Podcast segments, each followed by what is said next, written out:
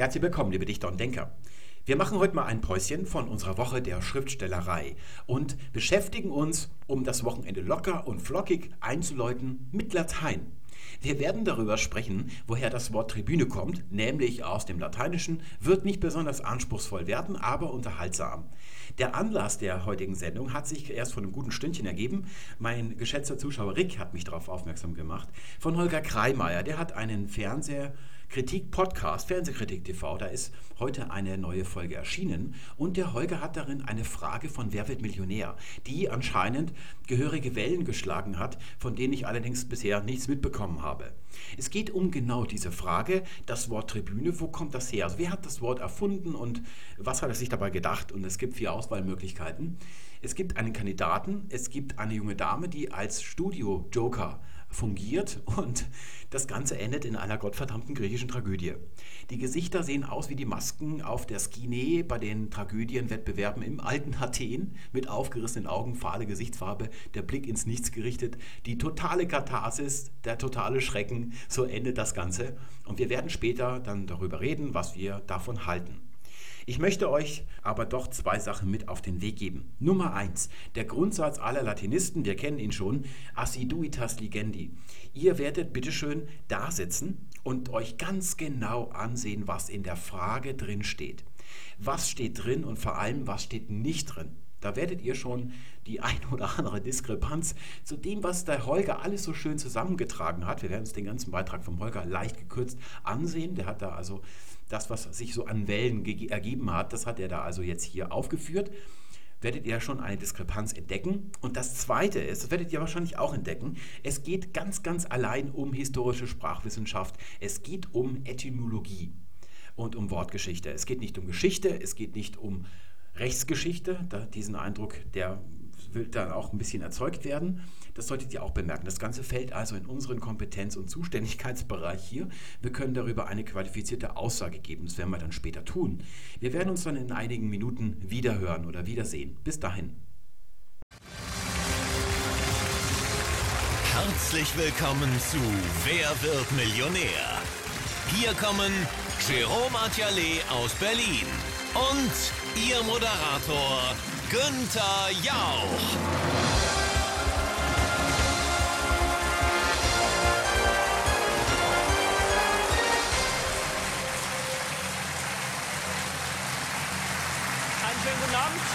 Willkommen, Jérôme Adjalé, 32 Jahre alt aus Berlin. Und in diesem Moment noch nicht ahnend, dass das hier für diverse Beteiligte ein unvergesslicher Abend wird.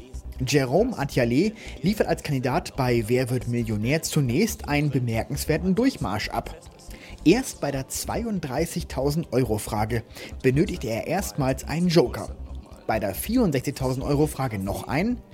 Und dann kommt sie, die 125.000 Euro Frage. Wer auf der Tribüne Platz nimmt, tut dies der Wortherkunft zufolge eigentlich, um gekrönt zu werden, Recht zu sprechen, Orgien zu feiern oder Almosen zu verteilen? Ähm.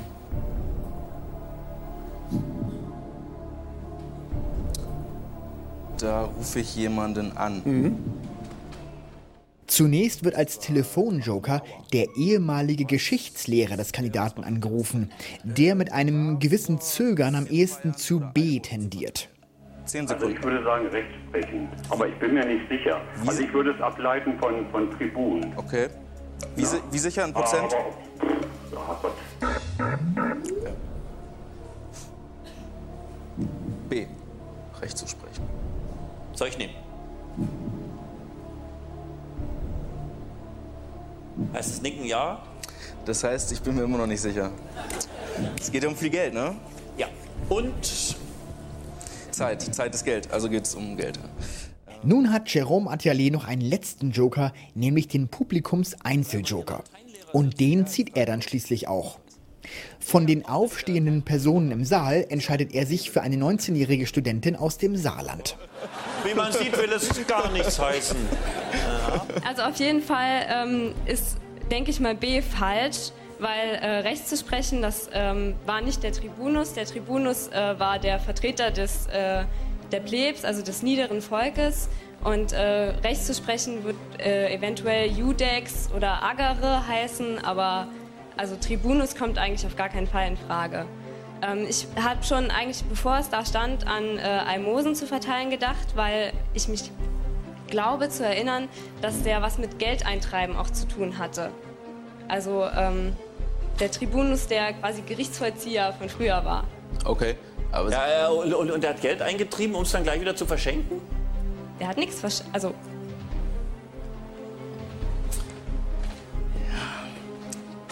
also Sie wirken äh, nicht, nicht 100% überzeugend, nehmen Sie es mir nicht übel, aber, ich kann Ihnen leider nicht mehr sagen. aber der das, Tribun, was der hat, äh, hat. Ihrer Meinung nach definitiv was mit Geld zu Ja. tun. Definitiv. Und nicht mit Recht. Also Sie studieren Jura und der Ich hatte auch dieses Jahr römische Rechtsgeschichte. Also, wenn der was mit Recht zu tun gehabt hätte, würde ich das, glaube ich, wissen. Alles klar. Nehme ich den.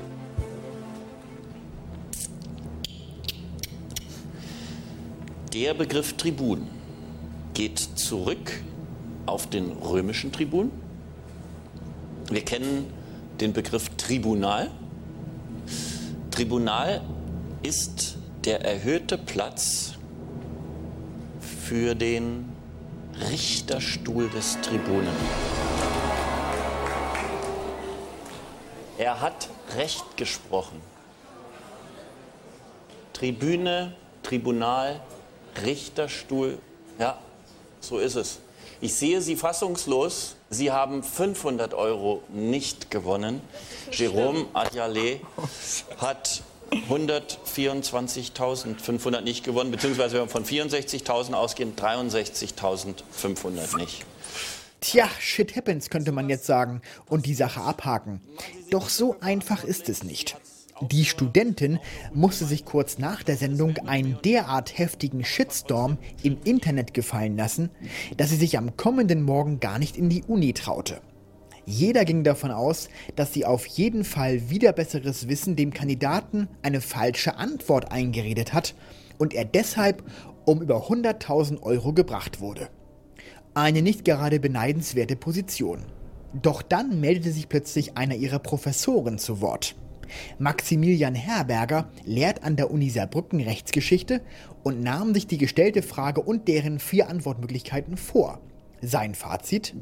Das, was seine Studentin als Erklärung abgab, ist so abwegig nicht. Im Grunde ist keine der in der Sendung vorgegebenen Antworten korrekt. Ähm, Die richtige Antwort nach Ansicht auch mehrerer Kollegen und Kolleginnen, die es bei Facebook geäußert haben, wäre gewesen, um Reden zu halten. Und die war bei den vier nicht dabei. Im Netz entbrannte eine leidenschaftliche Diskussion. Der Herkunft des Wortes Tribüne kann man sich im Prinzip auf zweierlei Weise nähern. Je nachdem, welcher man sich anschließt, kommt man entweder zum Ergebnis Antwort B, Recht zu sprechen war korrekt, oder keine der Antworten war eindeutig. Eine Elite-Universität in München zum Beispiel gibt RTL und Endemol recht. Zitat Laut Kluge, etymologisches Wörterbuch der deutschen Sprache, 23. Auflage, bearbeitet von Elmar Sebold, ist das deutsche Tribüne im 18. Jahrhundert aus dem französischen Tribünen entlehnt worden, geht aber letztlich auf das lateinische Tribunal zurück. Tribunal ist in der römischen Antike das Podest für den Tribunus, der wiederum etymologisch auf Tribus, Bezirk, zurückgeht. Auch das Verb tribuere ist etymologisch damit verwandt, aber Tribunal hat sich sicherlich nicht aus tribuere entwickelt. Die Rechtshistorikerin Tiziana Chiusi kommt zu einem anderen Ergebnis. Zitat die in der Sendung als richtig beurteilte Antwort basiert auf der falschen Prämisse, dass sich das Wort Tribüne von dem lateinischen Wort Tribunal herleite. In Wirklichkeit liegt es viel näher anzunehmen, dass Tribüne, und zwar sowohl das deutsche als auch das französische Wort, aus dem spätlateinischen Wort Tribuna hervorgegangen ist, das den Ambo, das erhobene Rednerpult des Priesters in der Kirche, bezeichnet. Das passt auch viel besser zu der Bedeutung, die das Wort Tribüne Deutsch, Tribün Französisch, Tribuna Italienisch in den modernen Sprachen besitzt. Im Übrigen bezeichnet das Wort Tribunal schon im klassischen Latein im Allgemeinen einen erhobenen Ort, auf den sich Führungspersönlichkeiten setzen oder stellen. Diese können rechtsprechende Magistrate sein, aber auch zum Beispiel der Kaiser oder die Vestalinnen im Theater. Wenn man jetzt aber ins alte Rom zurückgeht, wie das RTL will, Dann haben auf der Tribüne alle möglichen Amtspersonen ihres Amtes gewaltet und sie war nicht der eigentliche Ort der Rechtsprechung. Schließlich, wohl langsam genervt von der nicht abebbenden Diskussion, meldet sich der Leiter der Fragenredaktion von Wer wird Millionär, Harald Falder, selbst zu Wort. Er schreibt einen offenen Brief an den streitlustigen Professor Herberger, der sehr ausführlich ist. In diesem offenen Brief nennt er diverse Quellen dafür, dass das Wort Tribüne sehr wohl in seiner Wortherkunft auf Rechtsprechung zurückzuführen sei. Professor Herberger beeindruckt das nicht der hat gleich diesen Sprung gemacht ins antike Rom. Das ist für mich das Hauptproblem. Ne? Tribüne, Lehnwort aus dem Französischen, dann schaue ich im Französischen, dann komme ich ins Mittelalter und dann hört es dort auf. Ich komme gar nicht ins antike Rom. Und im Übrigen interessant ist ja, dass die Duden-Redaktion mittlerweile den Artikel überprüft und gesagt hat, sie will ihn nachbessern, weil die auch diesen Sprung ins alte Rom gemacht hatten. Was Herr Falter dann im alten Rom gefunden hat, ist meiner Ansicht nach nicht stichhaltig. Ähm, da müsste man aber jetzt über diese ganzen alten Quellen reden, was ich gerne tun kann, aber ich weiß nicht, ob das die Zuschauerinnen und Zuschauer so interessiert. Können wir anreißen vielleicht. Ja, ähm, also er hat einen Tribunus Militaris gefunden, der angeblich Recht gesprochen hat, ganz tief in der römischen Geschichte. Und äh, heute streiten die Historiker, ob es dieses Amt überhaupt gegeben hat oder nicht. Äh, meine Kollegin Cusi äh, ist der Meinung, das sei so die Abteilung Märchen und Legenden. Ähm, dann hat er noch einen Tribunus Errari gefunden. Das klingt lateinisch natürlich alles sehr würdevoll und einschlägig. Das waren Steuerbeamte, die haben auch kein Recht gesprochen. Äh, während 24 Jahren haben sie mal einen Teil der Geschworenen gestellt. Also das sind solche Splitter und unsicheren Dinge, die da drin standen, die ungeheuer beeindrucken, die aber der Überprüfung durch die Fachhistoriker, die sich inzwischen ja auch geäußert haben, nicht standhalten. Eine Münzforscherin aus äh, Münster, Frau Glanemann, hat Münzen gefunden, wo der Kaiser auf einem Tribunal Platz nimmt und Almosen verteilt. Darüber könnte man reden, aber äh, das äh, ist, wie gesagt, eine kleine Geschichte in der größeren Geschichte. Aber diese Gewinnspielsatzung, deren Einhaltung wird ja von der Landesmedienanstalt Niedersachsen kontrolliert, sodass die Landesmedienanstalt die Frage prüfen muss, ob diese Frage geeignet war und in der Gewinnspielsatzung steht, dass in der Sendung eine verständliche Erläuterung der Lösung und der Fragen Logik gegeben werden muss. Und das kann bei Fragen, die keine richtige Antwort haben, gar nicht geschehen. Wie man auch daran sieht, dass Günter Jauch zunächst gesagt hat, der Tribun hat Recht gesprochen und einige Zeit später, der Tribun hat kein Recht gesprochen. Das kann man nicht als verständliche Auflösung der Frage ansehen. Und außerdem steht in dieser Gewinnspielsatzung noch, die Fragen müssten mit den Mitteln zu lösen sein, die einem durchschnittlichen Haushalt zur Verfügung stehen. Und bei der Frage mit der Tribüne glaube ich, dass das nicht der Fall ist. Da kann man nämlich die Antwort auch gar nicht googeln. Ne? Das wäre so ein Test. Ne? RTL und Endemol beeindruckt Herbergers Konter wiederum nicht. Sie wollen Jerome Atelier keine zweite Chance geben. Möglicherweise hat dies auch damit zu tun, dass ja noch eine weitere unangenehme Komponente mit dabei ist. Denn ausgerechnet für diese Frage lobte Günther Jauch ein Call-in-Gewinnspiel für die Zuschauer zu Hause aus. Würde RTL dem Kandidaten nun eine zweite Chance geben, käme dies möglicherweise dem Eingeständnis gleich, einen Fehler gemacht zu haben. Die Frage wäre dann, was mit den tausenden Fernsehzuschauern ist, die 50 Cent bezahlt haben, um an einem Telefonquiz teilzunehmen, für das es gar keine korrekte Antwort gab. Jerome Atelier selbst möchte sich nicht vor der Kamera äußern. Er hat Angst, als uneinsichtiger schlechter Verlierer dazustehen. Eine Klage gegen die Produktionsfirma Endemol lässt er trotzdem derzeit prüfen. Denn man darf nicht vergessen, hätte er bei der Frage die korrekte Antwort gegeben, wäre er jetzt womöglich um 125.000 Euro reicher oder vielleicht sogar noch mehr. Aber die Frage ist eben, was ist die korrekte Antwort? Also zum Glück ist es ja so, dass wir keine rechtsfreien Räume haben in unserem Staat und Wer wird Millionär ist auch kein rechtsfreier Raum. Der Kandidat hat einen Vertrag mit Endemol, einen mitwirkenden Vertrag. Ähm, da werden zwar alle möglichen Klauseln drin stehen, was alles ausgeschlossen sei. Die sind mutmaßlich unwirksam. Und bei einer solchen Sendung besteht die Pflicht, nur Fragen vorzulegen, die eine richtige Antwort haben. Es gibt auf die Frage, wie wir sie hier lesen können und vor allem, wie alle Beteiligten im Studio sie einhellig verstanden haben, eine richtige Antwort und das ist B, Recht zu sprechen. So würde man das also auch beim Duden erfahren oder wenn man in einem Latein-Wörterbuch nachschlägt, das beginnt bei Stowasser für Schüler bis hin zur absoluten Obergrenze, dem Thesaurus aus München, wo sämtliche Belege, die es gibt aus der lateinischen Sprache, eingearbeitet sind Man findet also immer Antwort B. Die Antworten A, C und D sind eindeutig falsch. Es gibt nichts zu diskutieren und vor allem gibt es keine Forschungsmeinungen, die das irgendwie in Zweifel ziehen würden. Ähm, die, was ich unter Forschung verstehe, also die Fachforschung, wäre die Latinistik oder die Indogermanistik. Alle anderen Disziplinen, die da die ganze Zeit erwähnt worden sind, haben mit der Sache nicht das Geringste zu tun. Es geht auch nicht um den Tribun. Na, das ist das Verhängnis in der Sendung. Habt ihr vielleicht gemerkt? Der Telefonjoker, der Geschichtslehrer, weiß natürlich, dass es sich hier um Antwort B handelt, tut zweifelhafter, als er tatsächlich ist und bringt den Tribun ins Spiel und da nimmt das Verhängnis seinen Lauf.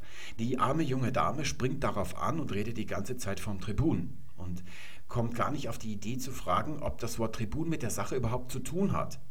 Auch Günther Jauch kommt nachher auf den Tribun zu sprechen. Ne? Der fällt auch darauf rein. Ich weiß nicht, ob das da eingeblendet worden ist auf seinem Display.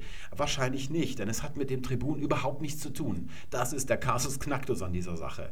Das Wort Tribüne kommt nicht von Tribun. Deswegen ist völlig unerheblich, was der Tribun alles für Aufgaben hat oder welche Arten von Tribun es im alten Rom gegeben hat. Eigentlich ist das, was der jungen Dame passiert ist, ja eine ganz heilsame Sache, dass man sich so weit aus dem Fenster lehnt, dass man vor versammelter Mannschaft rausfällt. Aber natürlich nicht im Fernsehen mit den Konsequenzen, die es dann für sie anscheinend gehabt hat, dass wildfremde Leute sie attackiert haben und ihr sogar Vorsatz unterstellt haben. Das ist natürlich jetzt eine unschöne Angelegenheit. Nun, jetzt ist es eben passiert. Ich kann auch Ihren Professor verstehen, menschlich jedenfalls, dass er versucht, sie da ein bisschen in Schutz zu nehmen, aber das, was er da akademisch macht, ist völliger Kokolores. Er ist vor allen Dingen kein Fachmann, er möchte seinen Professortitel in die Waagschale werfen gegen den Quizredakteur von RTL oder von Endemol TV, der sich diese Frage ausgedacht hat. Und der arme Kerl, der hat dann auch noch den Fehler begangen, dass er da, also eine Litanei von Quellenangaben, ich habe den Namen Mommsen gelesen, das hätte er also nicht tun sollen. Die Frage ist eigentlich so völlig koscher. Sie ist ja auch nicht falsch verstanden worden von irgendjemandem. Ne? Also alle sind aufs Lateinische gekommen. Man könnte vielleicht fragen, ob die Frage blöd formuliert ist. Ich hätte sie vielleicht ein bisschen anders formuliert. Im Ursprung. Ich hätte nicht eigentlich gesagt. Da ist ja diese Tiziana, diese Rechtshistorikerin, was die dazu gesagt hat. Sie hat zu Recht ja darauf hingewiesen, das ist das, was wir auch immer machen. Wenn man wissen möchte, woher die Bedeutung von Tribüne heute im Deutschen kommt, geht es nur darum, wo das Wort direkt herentlehnt ist und das wäre das Französische. Wir müssten also nur aufs Französische schauen und dann sind wir fertig mit der Sache. Genau das haben wir ja damals gemacht, als wir über Sympathie gesprochen haben, neulich Konklave oder bei Bonus haben wir gesehen, das kommt aus dem Englischen, das Wort Bonus. Es kommt nicht aus dem Lateinischen, deswegen ist der I-Plural auch Cocolores. Aber hier geht es ja gerade nicht um die Bedeutung heute im Deutschen, sondern um die eigentliche. Naja, das ist ein bisschen blöd, dieses Wort eigentlich, aber wir können darüber hinwegsehen, weil alle Beteiligten im Studio auf das Lateinische gekommen sind. Einhellig. Es ist, niemand hat irgendwie Zweifel daran gehabt, dass es sich hier ums Lateinische handelt. Allerdings geht es nicht um den Tribun, sondern um das Tribunal, denn da kommt das Wort her. Beginnen wir mit unserer Tribüne, wie wir sie im Deutschen haben. Das ist also tatsächlich aus La Tribune im Französischen entlehnt worden. Und das kommt wiederum der Form her von La Tribuna aus dem Altitalienischen. Die Bedeutung, die es heute hat, wir hatten beim letzten Mal, habe ich die Allianz Arena eingeblendet, da sitzen ja die Zuschauer auf der Tribüne und das Spielfeld ist nicht die Tribüne, sondern das ist ja das eigentliche Zentrum des Geschehens. Das ist nicht die Tribüne und eigentlich ursprünglich ist das, was wir unter Tribunal verstehen, genau umgekehrt gewesen. Also die Sache hat sich ein bisschen verkehrt. Und da kann man sich jetzt drüber streiten, ob das Ganze sich im Italienischen vollzogen hat, wie das die Tizianer behauptet hat, und, oder ob das erst im Französischen, wie das nämlich die etymologischen Wörterbücher, die ich da fürs Altitalienische konsultiert habe, behaupten, dass nämlich die ursprüngliche Bedeutung im Italienischen vorgeherrscht hat. Das Wort hat sich erst im Französischen, es ging da um diese Kanzel, von der das Evangelium gepredigt wird und daraus hat sich das mit der Tribüne entwickelt. Das Wort wird auch anscheinend verwendet, dann später so im Absolutismus, Ludwig XIV. zum Beispiel. Ich kenne aber diese Belege wirklich nicht selber und da wird eben behauptet, dass die neu entstandene Bedeutung, die wir heute haben in der Tribüne im Deutschen, dass die dann vom Französischen auch wieder aufs Italienische zurückentlehnt ist. Das ist aber eigentlich nicht besonders wichtig für unsere Frage hier, denn das italienische La Tribuna kommt aus dem lateinischen Tribunal. Und das hat ursprünglich noch ein E gehabt. Das ist also dieselbe Bildung wie zum Beispiel das Adverbiale oder eben Animal, das Tier. Da sehen wir hier die Formen. Das wäre der Genitiv animalis mit langem Adern und der Plural animalia, genau wie adverbialia oder extemporalia. Das kennt ihr schon. Das E ist hier ausgefallen. Das ist dieses Wort, es ist im Lateinischen ein neutrales Substantiv, also diese Ale sind alle neutrale Substantive und dieses L fällt aus und es wird dann im Italienischen, weil es dort kein Neutrum gibt, eben als Femininum interpretiert. So ist es zu La Tribuna gekommen. Und Tribunale ist exakt die Wortbildung, die wir heute in der Tribüne haben. Das ist die Wortbildung. Das heißt, dieses Wort ist zwar von anderen Wörtern wiederum abgeleitet, aber das spielt keine Rolle, denn das ist die Wortbildung und das ist die Bedeutung, die darin steckt. Das ist also hier entlehnt worden und nicht der Tribun. Das hat mit dem Tribun also wirklich gar nichts zu tun.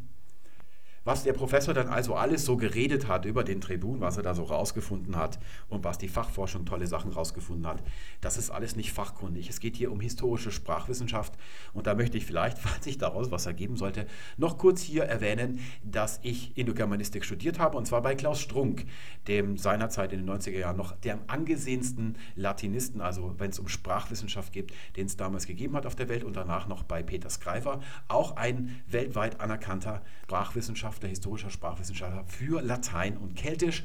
Also ich habe die meiste Zeit in meinem Studium mich mit lateinischer Sprachgeschichte beschäftigt, kann hier also durchaus ein fachkundiges Urteil abgeben, im Gegensatz zu dem Professor. Und es geht nur um Sprache und um nichts anderes. Es geht nicht um Rechtsgeschichte. Wir beginnen mit Cicero und zwar einer seiner frühen Reden, Pro Sexto Roscio Amerino. Der hatte seinen Vater umgebracht und wurde von Cicero verteidigt. Das war so etwa 80 vor Christus, glaube ich, habe ich im Gedächtnis. Das ist eine der frühesten Reden und da dieses Wort Tribunal von Cicero das erste Mal verwendet wird, das ist also oh. wahrscheinlich der früheste Beleg unter Vorbehalt. Aber früher ist es, glaube ich, nicht belegt. Also Cicero ist einer derjenigen, die das hauptsächlich verwenden. Und da wird hier in dieser Rede dieses Wort gebraucht. Ich übersetze mal. Nisi in hac causa ostendetis. Wenn ihr nicht in dieser Sache causa, das ist also die Sache, die vor Gericht verhandelt wird, also zeigt, wie euer Sinn steht. Also wenn ihr nicht klare Kante zeigt, würde Franz Müntefering sagen, dann wird umso mehr durchbrechen die Habsucht, das nackte Verbrechen, also das sind wirklich Gräueltaten mit gemeint mit Skellos, und dann Audakiam, das ist die Frechheit und zwar der Menschen im Genitiv Plural. Und zwar das wird nicht nur passieren heimlich, klar, verum etiam hic in forum, sondern hier auf dem Forum, wo wir jetzt stehen. Und zwar ante tribunaltum Marcus Fannius, vor deinem Richterstuhl Marcus Fannius. Das bedeutet Tribunal und nichts anderes. Und zwar geht es noch weiter.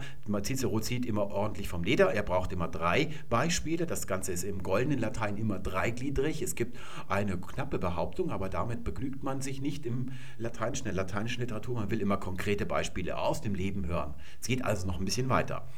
Ante pedes vostros, vor euren Füßen, Judikes, Richter, also direkt vor euren Füßen, und zwar inter ipsa subsellia caides futurae sind. Zwischen euren Bänken werden Morde passieren, und zwar in den nächsten Minuten, wenn das Gericht jetzt sich nicht zugunsten von Marcus Tullius Cicero entscheidet. Das wäre also unser erster Beleg und ist wahrscheinlich der älteste, unter Vorbehalt. Das zweite Beispiel stammt auch von Cicero. Es ist ein paar Jahre jünger. Es stammt aus De Oratore. Ist jetzt kein Wunder, denn aus der klassischen Republik noch, also aus dem ersten Jahrhundert vor Christus, ne, aus dem goldenen Latein, da stammen sämtliche Belege von Cicero. Es gibt nämlich, glaube ich, soweit ich weiß, keine anderen. Und da lesen wir hier aus De Oratore über die Redekunst, über den Redner, auch wieder so eine Art Gerichtsrede. Quit, what the fuck? Und dann geht es weiter, wir lesen nur mal den Anfang. Und der eigentliche Hauptsatz, der fängt erst hier an. Das ist also so üblich im Lateinischen, dass man sich den erstmal suchen muss, diesen Hauptsatz. Homo ex numero disertorum postulabat. Ein Mann hat gefordert, vor Gericht den Antrag gestellt. Und zwar ein Mann aus der uns bekannten Schar von eloquenten Personen, also ein bekannter Redner. Der hat das also gefordert vor Gericht und zwar in his paucis diebus ja, vor wenigen Tagen, in den wenigen Tagen, hat der, als wir, damit meint Cicero sich selber und natürlich auch hier den Pompeius, und zwar in Tribunali Quinti Pompei, im Gericht von diesem Quintus Pompeius. Und dieser Pompeius, der ist Prätor Urbanus. Das ist also, mehr Richter kann man eigentlich nicht sein.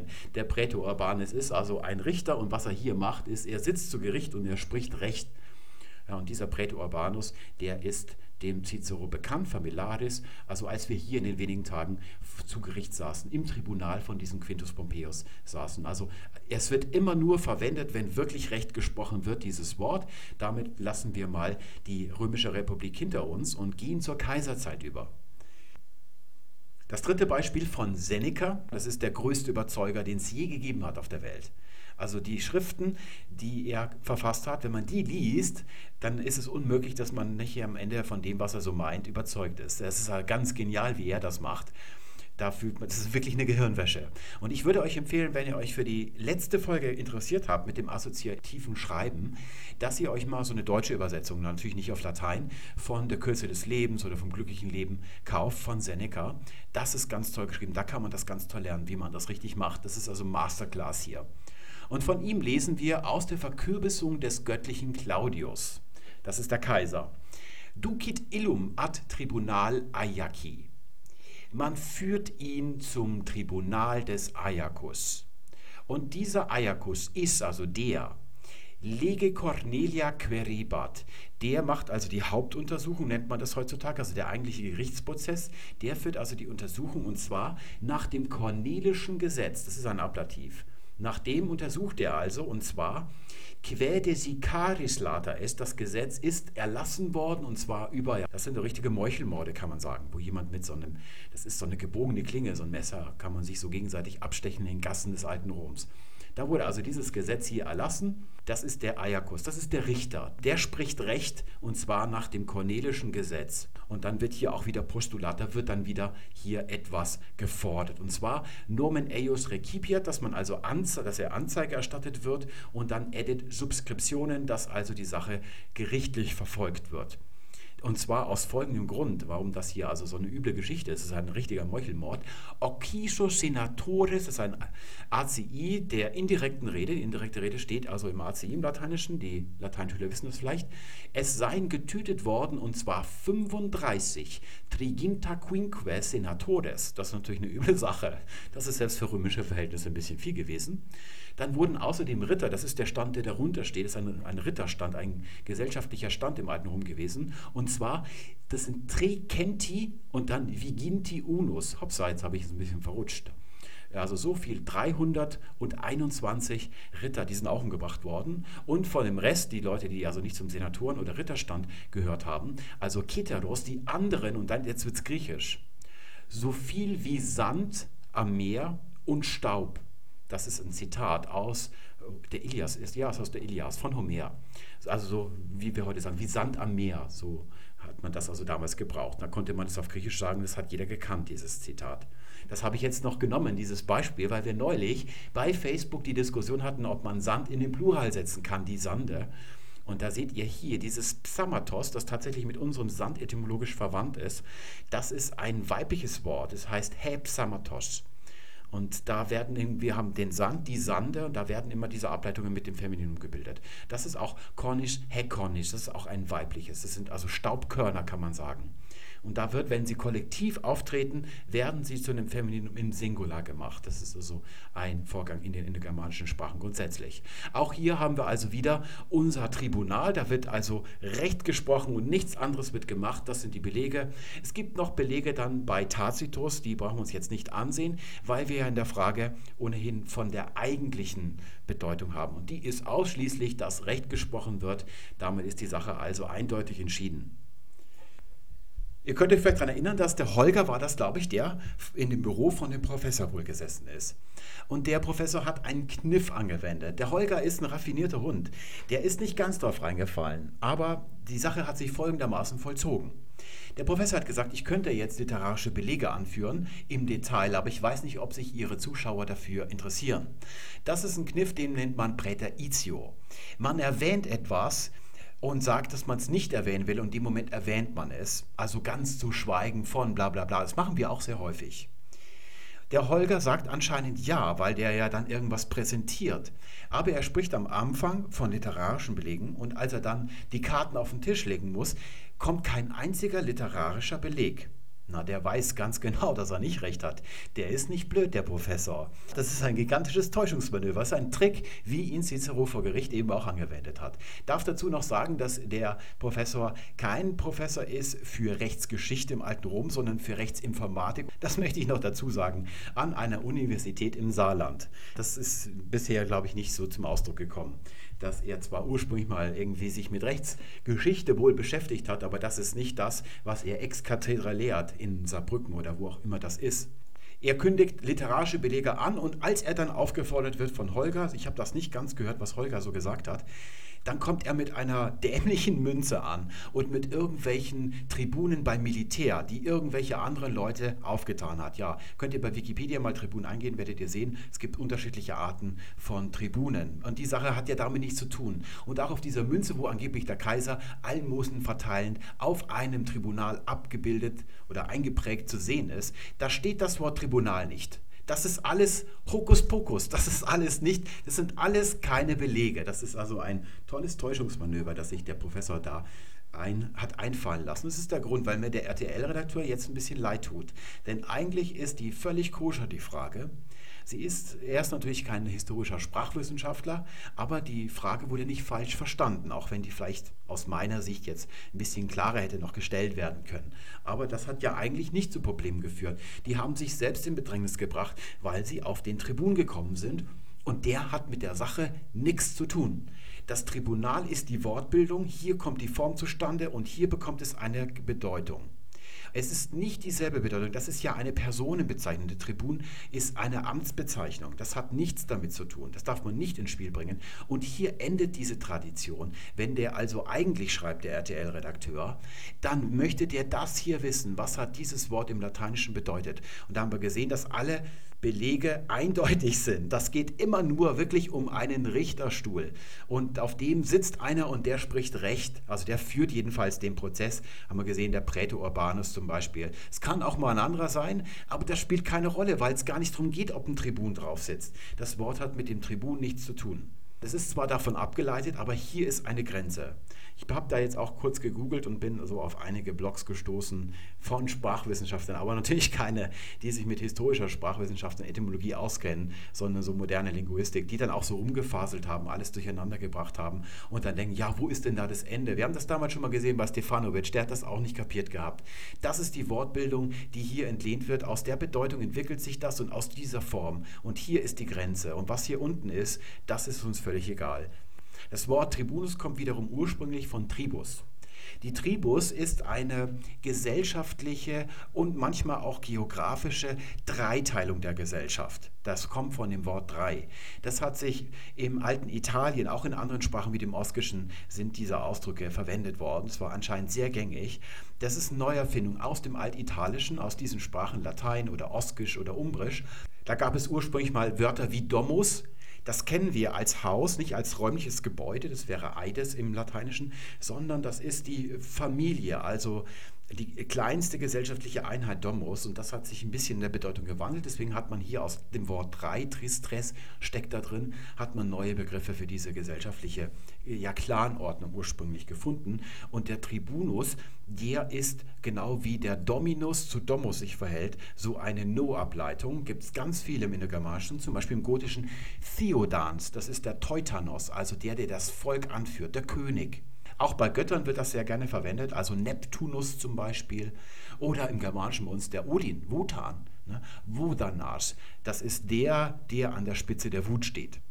Der Tribunus ist also ursprünglich einer, der an der Spitze der Tribus steht und dort Amtsaufgaben macht, der sie also vertritt. Ne? Also eine Art Gewerkschafts- oder Ständeführer. Und daraus hat sich dieser Volkstribun entwickelt, von dem die junge Dame im Studio gesprochen hat. Aber das hat sich erst im Laufe der Zeit entwickelt. Der, die Macht, die er bekommen hat, und die war gewaltig, die war unglaublich. Zu Zeiten von Cicero zum Beispiel Clodius der war ein ganz aggressiver, so ein Psirske war das. Der hat also sich äh, Regelschlägereien auf dem Forum Romanum geliefert. Die, das hat sich erst entwickelt. Also das ist viel älter, dieses Wort Tribunus, als die Funktion, die, das, die die junge Dame da genannt hat. Das ist erst in der späten Republik. Das kann also nichts, hat auch sowieso ja nichts damit zu tun. Und dann war noch irgendwie die Rede von dem Verbum tribuo, das sich auch ein bisschen wahrscheinlich im Kopf der Dame verhängnisvoll vollzogen hat, denn es bedeutet, ich teile aus, ich verteile. Und da ist sie wohl auf Almosen. Das hat sie, das hat sie irgendwie gestärkt. Aber dieses Wort ist, wie das die Universität München, ich weiß nicht, welche Stelle das gewesen ist, richtig angemerkt hat, nicht die Grundlage von all dem, sondern das hat sich erst nachhinein, ist das abgeleitet worden. Ne? Wir haben also die Tribus, da kann ich das gerade mal herholen. Das wäre also der Stamm, das ist ein U-Stamm. Da kommt die Nominativendung dran. Und wenn wir die wegtun und uns das Suffix dranholen, das wir aus, den, wir aus vielen Podcast-Folgen kennen, vor allem aus Duzen, Siezen, Miezekatze, dann wird daraus eben genau dieses Verb tribuere, also mit einem kurzen E, das ist nicht, wie Holger sagte, E-Konjugation, mit diesen Perfektformen tribui und tributus, daher der Tribut. Genauso, das können wir nachweisen, dass das so gewesen sein muss. Nehmen wir zum Beispiel mal den Status und wir kappen das S von Status ab, setzen auch wieder das Suffix hin und dann hätten wir hier genauso statuo, also so ein UO-Verb, statui statutus. Das Tribunal wird erst seit Cicero gebraucht. Das ist also der erste Beleg. Wir wissen nicht, wie, lang, wie alt es da schon gewesen ist. Es kann alt sein, es kann aber auch nicht alt sein. Also das ist ein bisschen unsicher. Sehr, sehr alt wird es wahrscheinlich nicht gewesen sein. Und es kommt nur darauf an, welche Bedeutungen aus den wirklichen überlieferten Belegen wir gewinnen können. Und die sind ja nun wirklich eindeutig, das habt ihr gerade gesehen. Und es ist nicht wahr, was der Professor sagt. Dieses Wort ist keine Rednerbühne oder Rednerpodest. Da gibt es eine andere Standardvokabel im Lateinischen. Es ist ja von eigentlich die Rede in der RTL-Frage. Und das eigentliche Wort für ein Rednerpodest ist Sogestum. Es gibt noch einen konkreten Ort in Rom auf dem Forum, das ist die Rostra. Das ist so eine Bühne gewesen, die, das ist aber ein Eigenname von dem Speziellen. Das ist also keine allgemeine Vokabel. Und dieses Tribunal ist tatsächlich, meistens ist es ein Gestell, das kann man aber auch irgendwie aus Stein zusammen machen, wo diese Amtspersonen mit ihren Amtssessel, die hatten da so eine Sella, einen Amtssessel, draufgesessen sind und die haben dort ihre Verrichtungen, ihre Amtsgeschäfte geführt. Und das war eben tatsächlich meistens, wenn es so Prätoren sind, auch wenn es irgendwie im Feld, im Militärbereich, wenn es da solche Amtspersonen waren, die haben meistens Recht gesprochen. Da ging es um Klärung von Angelegenheiten. Die haben dort keine Reden gehalten. Es gibt nicht einen einzigen Beleg, der das irgendwie andeuten würde.